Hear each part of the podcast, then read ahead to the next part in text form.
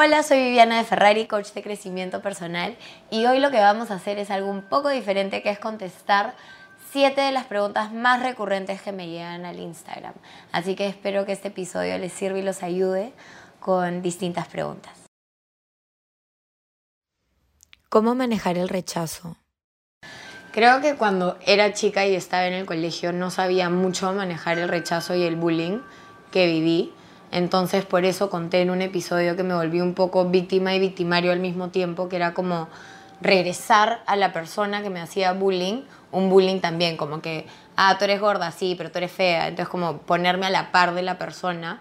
Y al final lo que estás haciendo ahí que aprendí eventualmente era que simplemente no me estaba agarrando lo que esa persona me decía y estaba permitiendo que me afecte en vez de hacer lo que les conté a ustedes, que era como lo que sea que tú me digas viene de ti, viene de tu mundo interpretativo. Sí puedes decir cosas que se asemejen a lo que yo creo de mí, sobre todo cuando pesaba 105 kilos, claramente me veía al espejo y me veía gorda, pero aprendí con el tiempo a que el rechazo es parte de, que cuando te dicen que no, a veces es porque ese no no era para ti y eventualmente vas a encontrar algo para ti. Si a, si a mí no me hubieran rechazado, en las situaciones en las que me rechazaron, no estaría aquí sentada haciendo lo que estoy haciendo, no hubiera encontrado mi propósito, no hubiera encontrado mi pasión, no hubiera encontrado esto que amo.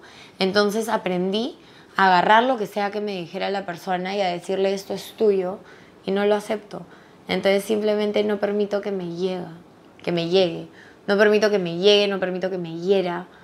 Me doy cuenta que no es mío y que mientras yo esté bien conmigo, creo que aprendí que la gran clave del rechazo en realidad es trabajar el amor propio. Yo sé que lo repito todo el tiempo, pero entre más cursos hago, entre más mentores tengo, desde el Dalai Lama hasta Tony Robbins, Deepak Chopra, Jim Houston, todo el mundo, todos tienen al final un mensaje muy diferente, pero en el corazón del mensaje es que el amor propio es esa gran base sólida que todo el mundo necesita para construir la vida que sea que quiera construir.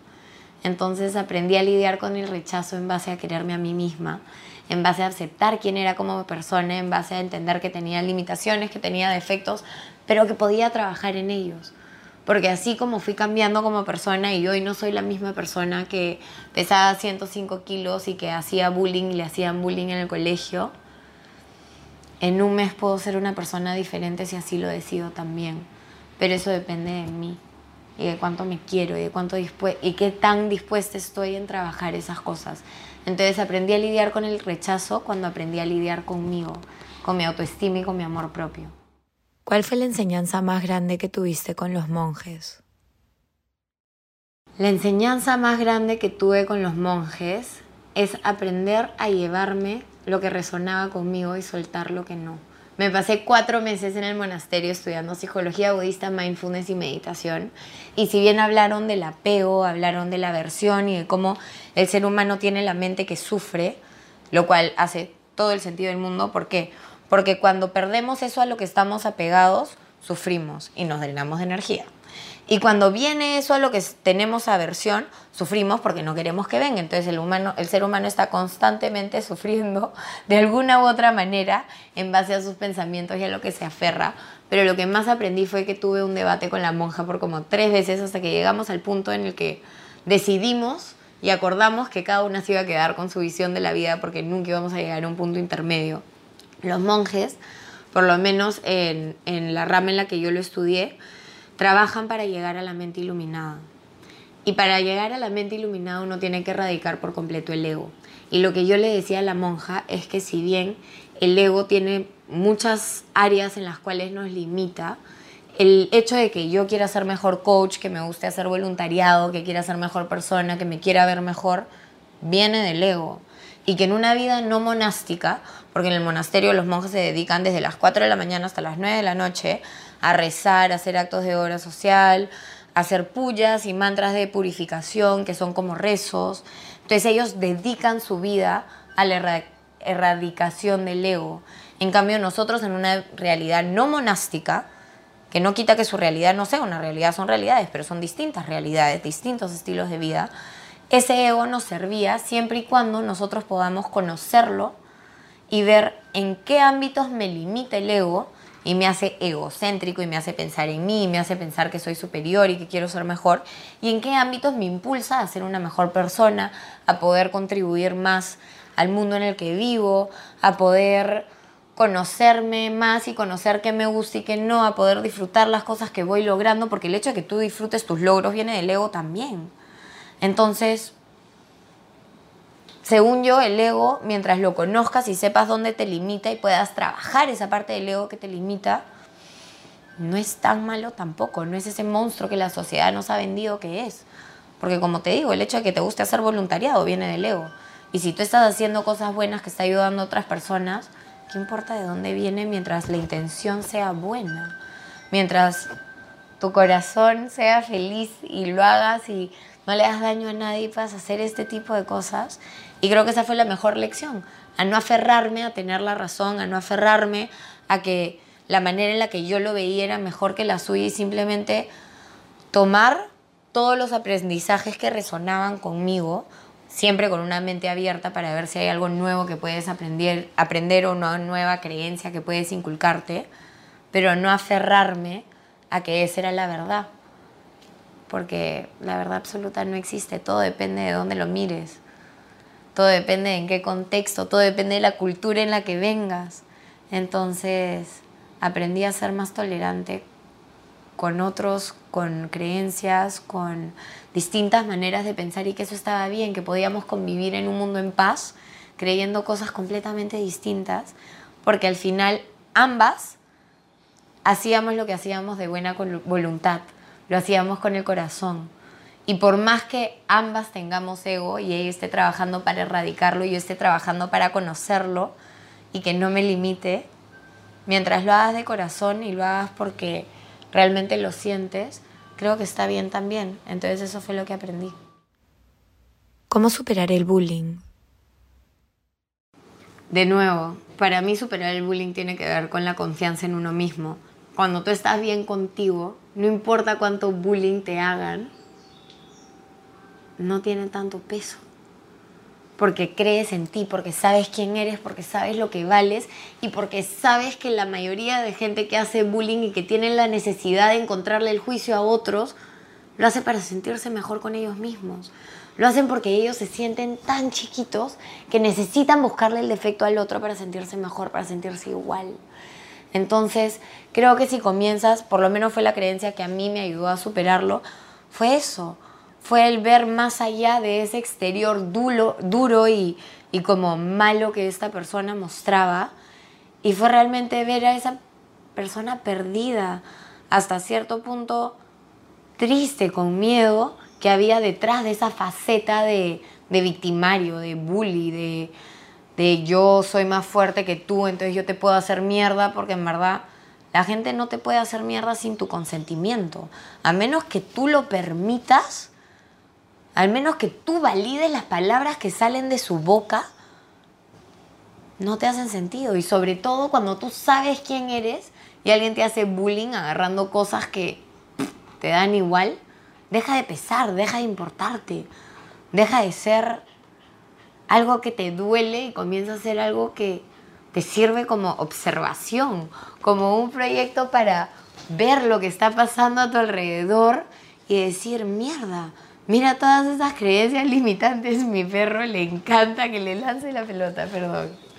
Pero sí, creo que el amor propio, la aceptación, la confianza en uno mismo y el poder ver más allá de la careta que pone la persona que hace bullying, te ayudan muchísimo a superarlo y a lidiar con lo que sea que estés viviendo. Porque cuando a ti no te afecta, el que hace bullying deja de hacerlo, porque ya no le parece gracioso, no, no recibe ninguna reacción de ti. Cuando yo dejé de, de sentirme afectada, las veces que me hacían bullying, cuando dejé de sentir esa parte, cuando dejé de darle importancia, fue cuando todo paró porque se dieron cuenta que estaban jode, jode, jode y no llegaban a nada. Entonces se aburrieron. ¿Cómo lidiar con una persona tóxica que te importa y que quieres? A ver, personas tóxicas.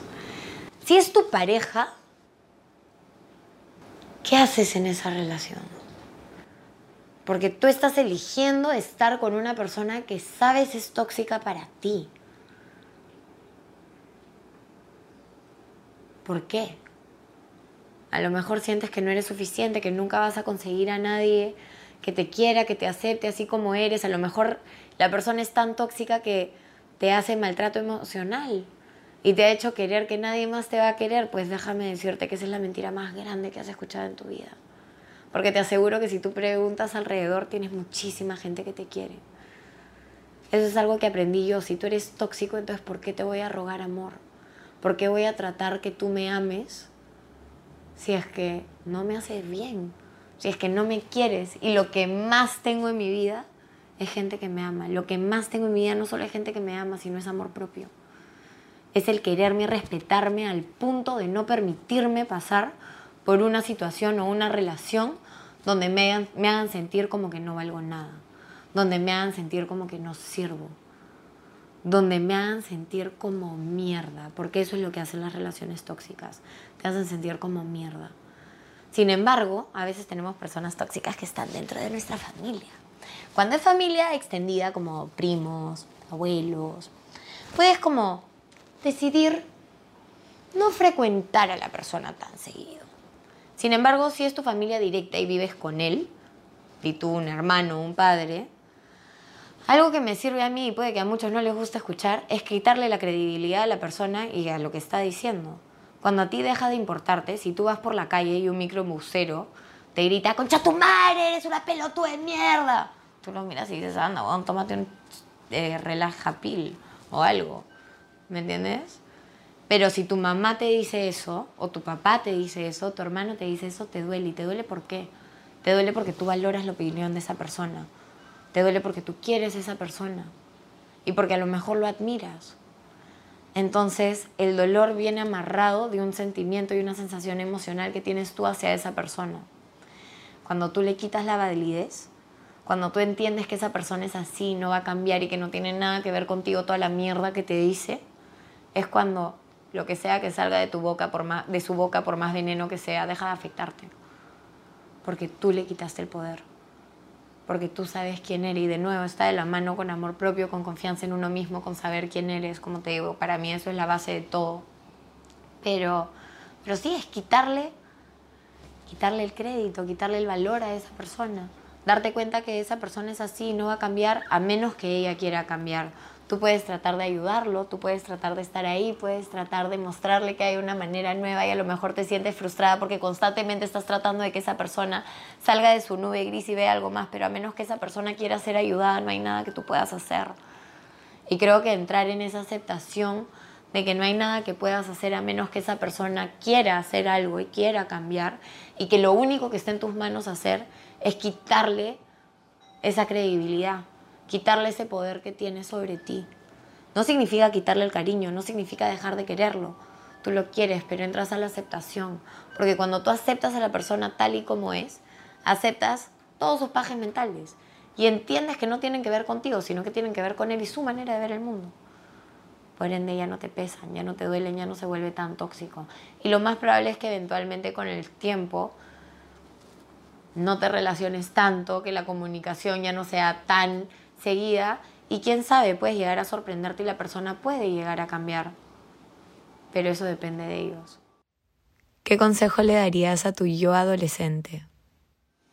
Le diría que todo eso que piensas que es un problema, que es el fin del mundo, que no lo vas a superar, es mucho más grande en tu cabeza. Que realmente no tienes idea de la fuerza que tienes adentro, no tienes idea de las cosas que eres capaz, capaz de lograr si es que comienzas a confiar un poquito en ti, si comienzas a verte más allá de lo que te han enseñado a ver, más allá del bullying, más allá de las cosas que te han dicho, más allá de tu cuerpo físico, que no lo es todo.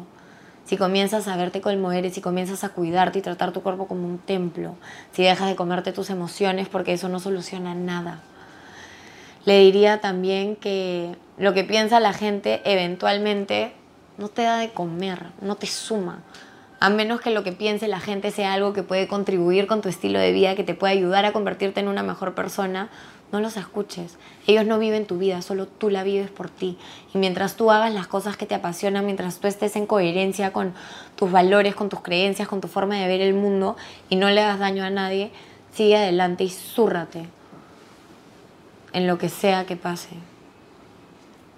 Porque la vida es una y tienes la oportunidad de vivir cada segundo de ella aquí y ahora y puedes empezar ahora, no tienes que esperar a que se muera tu mejor amiga y darte cuenta y cuestionarte de la vida y, y darte cuenta que hay mucho más que todo lo que habías creído, que querías mucho más que todo lo que habías creído, que había dentro de ti una profundidad que no habías visto y que estoy segura todos tienen la capacidad de encontrar esa profundidad dentro de uno mismo, simplemente tienen que darse la oportunidad de buscarla la oportunidad de estar solo con sus pensamientos, la oportunidad de chocar fondos, que no te desesperes porque cada vez que estás tocando fondo, cada vez que piensas que no puedes más, cada vez que piensas que sería más fácil si ya no estuvieras aquí, todas esas veces te hacen la persona que eres hoy, ahorita, en este momento.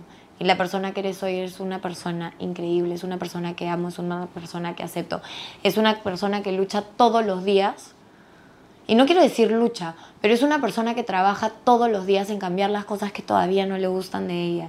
Es una persona que trabaja todos los días en ser mejor persona, en poder contribuir y retribuir más a la sociedad en la que vive y más allá de eso. Entonces sigue adelante, pase lo que pase, confía en que tú puedes. Y deja de darle tanto crédito al resto de gente que te dice huevadas y medias. Porque al final te vas a dar cuenta que todo está en ti y que sí, tener una tribu, tener un grupo que te soporte, es básico.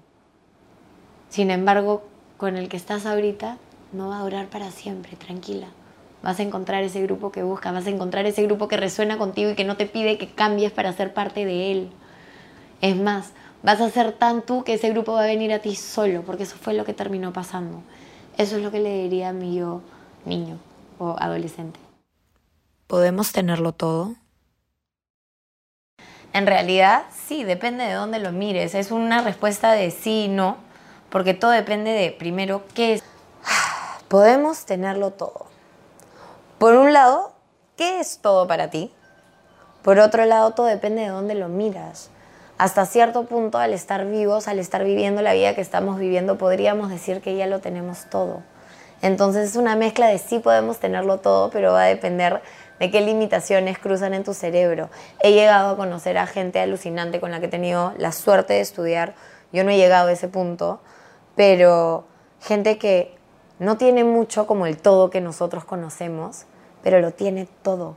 Tiene amor, tiene salud, tiene felicidad, tiene sus necesidades básicas cubiertas, vive una vida plena, llena de propósito y es plenamente feliz y en su mente vive en abundancia y tiene absolutamente todo, como he conocido a la persona que lo tiene absolutamente todo materialmente y no tiene nada, que está rodeado de todos estos lujos, pero está tan vacío por dentro que todos los días de su vida es un sacrificio, que todos los días de su vida se cuestiona cosas y no encuentra la paz y sigue tratando de llenar esa paz con cosas materiales y se da cuenta que no las puede llenar con cosas materiales y sigue buscando externamente cómo llenar ese vacío que siente, cómo llegar a tener ese todo, cómo sentirse bien, cómo ve a otras personas sentirse bien, porque muchas veces cuando vemos otras personas desde afuera idealizamos lo que vemos y no estamos viendo la vida real y cotidiana de todas las personas y todas las vidas tienen altos y bajos nada dura para siempre, pero es parte de, todo tiene un alto y un bajo, entonces creo que dependiendo del enfoque al que le demos, sí podemos llegar a tenerlo todo y podemos querer más, podemos trabajar para tener más, pero desde la sensación de lo tengo todo y trabajo por más, porque me gusta lo que hago, porque es lo que quiero, porque, porque así lo decido. ¿Cómo lidiar con la depresión? Creo que lo más importante de saber cuando estás en una depresión, por lo menos para mí, fue darme cuenta que nada dura para siempre, que todo pasa y que eso, esa depresión, esas emociones también pasarán. Después tiene que ver también con dónde está tu enfoque. La depresión tiene que ver con enfocarnos y aferrarnos en el pasado y la ansiedad tiene que ver con aferrarnos en el futuro. Entonces, ¿qué hace que no estés aquí? ¿Qué hace que te aferres a esas cosas que viviste? Y te lo digo porque yo viví en depresión por dos años después de la muerte de mi amiga.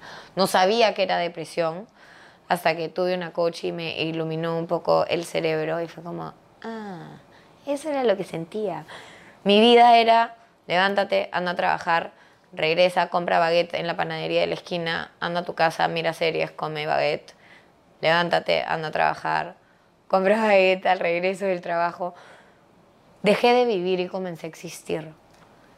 Y creo que lo que me ayudó fue pensar que nada dura para siempre, me ayudó a comenzar a enfocarme en las cosas que sí tenía en este momento, me ayudó también a enfocarme en todos los recuerdos maravillosos que había tenido con ella, en los grandes aprendizajes que me había dejado, porque si ella no se hubiera ido, si ella no hubiera muerto, probablemente yo no sería la persona que soy hoy, probablemente yo no hubiera tenido ese cambio radical. Yo estudié moda, trabajé en moda. Eh, ella murió antes de que yo me graduara de la universidad y en todo ese proceso, mientras yo trabajaba esos dos años en París, trabajaba con gente que amaba lo que hacía y que era súper apasionada, pero no era lo mío. Entonces todo este cuestionamiento, todo este sentir que no era suficiente, que esto nunca, que nunca iba a salir de ese hueco, era lo que me hacía hundirme cada vez más. Porque si tú te enfocas en un punto gris y cada vez cierras más la mirada a ese punto gris, ese punto gris se vuelve todo lo que ves. Absolutamente todo. Y se vuelve no solo lo que ves, sino se vuelve todo lo que vives, todo lo que sientes, todo lo que respiras, todo lo que piensas. Y hemos visto en los capítulos anteriores el poder que tienen nuestros pensamientos en hacernos sentir físicamente. Si tú te estás enfocando en todo lo que no te funciona, en todo lo que te da tristeza, en todo lo que quieres de regreso y en todos esos apegos que a lo mejor, o situaciones que no vas a poder revivir nunca más en tu vida porque ninguna situación es repetible. Cada situación, así como cada persona, es única e irrepetible. Puedes ir al mismo sitio de viaje con la misma gente, nunca vas a vivir lo mismo que viviste la primera vez.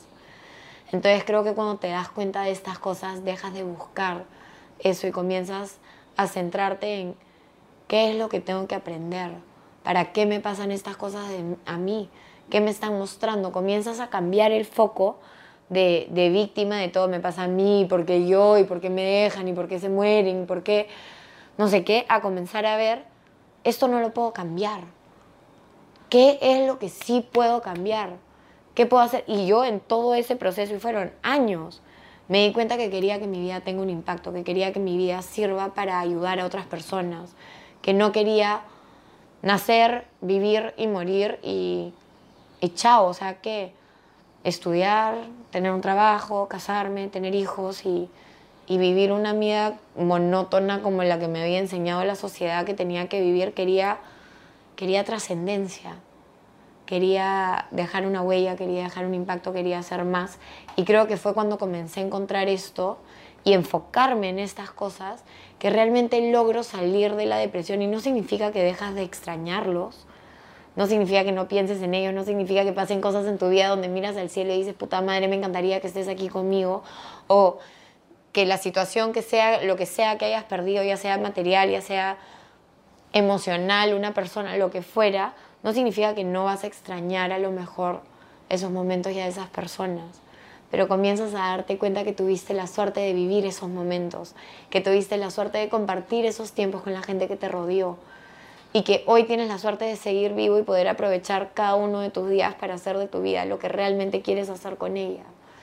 Creo que cuando uno está en depresión no se da cuenta del poder que tenemos, no se da cuenta que cuando uno realmente toca fondo es cuando encuentra toda la fuerza para salir y mostrarse al mismo o a ella misma que tiene mucha más fuerza de la que cree, que hay mucho más de lo que crees que hay, que ese punto negro en el que te estabas enfocando sí, es una parte de, pero cuando das tres pasos atrás y comienzas a enfocarte tener otras cosas, te das cuenta que es una parte y puede ser una parte que te joda, pero no es todo.